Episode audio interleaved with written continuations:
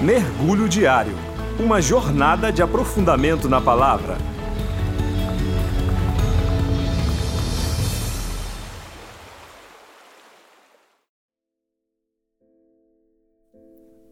Olá, eu sou Adrien e hoje nós vamos mergulhar no livro de Hebreus, no capítulo 8, nos versículos 10 ao 13, que diz: esta é a aliança que farei com a comunidade de Israel depois daqueles dias.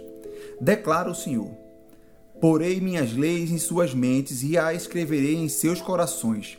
Serei o Deus deles, e eles serão o meu povo. Ninguém mais ensinará ao seu próximo nem ao seu irmão, dizendo: Conheça ao Senhor, porque todos eles me conhecerão, desde o menor até o maior porque eu lhes perdoarei a maldade e não me lembrarei mais dos seus pecados. Chamando nova esta aliança, ele tornou antiquada a primeira, e o que se torna antiquado e envelhecido está a ponto de desaparecer. Bem, como podemos ver no texto lido, o profeta Jeremias informou ao povo hebreu que o Senhor haveria de fazer uma nova aliança junto a eles. Ou seja, diferentemente das antigas alianças feitas ao povo. É isso mesmo. Antes do Senhor revelar seu interesse para Jeremias em criar esta nova aliança, já haviam acontecido ao menos cinco alianças da parte de Deus ao seu povo. Porém, vamos mergulhar em apenas três. Primeiro, podemos falar da aliança feita por Deus para com Noé. Devido à queda do Éden e à multiplicação do homem e da maldade sobre a terra, Deus diz que iria destruí-los, como descrito em Gênesis, no capítulo 6 e versículo 7. O fruto desta aliança é que Deus nos deu o arco-íris como sinal e a promessa de que em toda a terra nunca mais teria um dilúvio, e um lembrete de que Deus pode e vai julgar o pecado. A próxima foi a aliança feita por Deus para com Abraão, ao qual foi marcada por um processo longo de prova de fidelidade, fé e transformação do povo. Também vale ressaltar que o Messias viria da linhagem de Abraão. A terceira foi a aliança feita por Deus para com Moisés. E podemos dizer que, como resultado deste encontro incrível, houve a revelação e a gravação da lei nas tábuas e todo o processo de libertação do povo. Porém, Deus revela a Jeremias que irá fazer uma nova aliança com seu povo.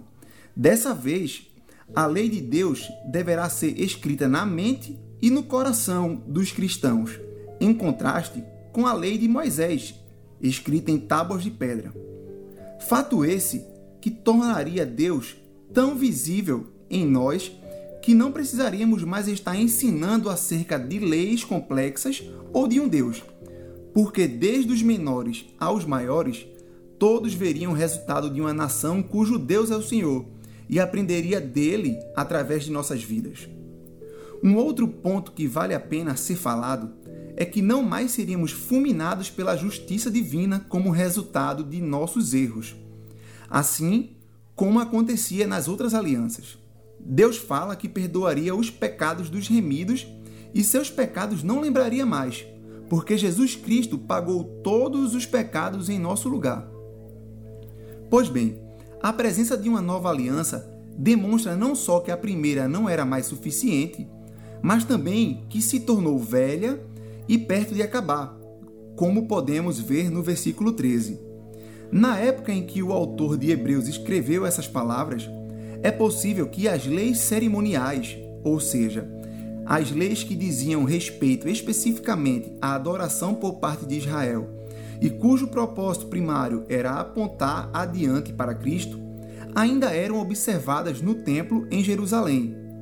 As mesmas lá não se encontrariam por muito mais tempo, pois em 70 depois de Cristo, o general romano Tito destruiu o templo, cumprindo a palavra descrita no versículo 13. Por fim, posso dizer que o que deve alegrar nosso coração é que Jesus Cristo derramou seu sangue, o sangue da nova e eterna aliança, sangue que nos liga ao Pai, que extingue o viver pela lei instaura o viver sobre a graça, e que perdoa os nossos pecados e nos dá a vida eterna. Que Deus nos abençoe. Você acabou de ouvir o devocional Mergulho Diário. Torne-se um parceiro para que este projeto tenha vida longa. Saiba mais em igrejario.org.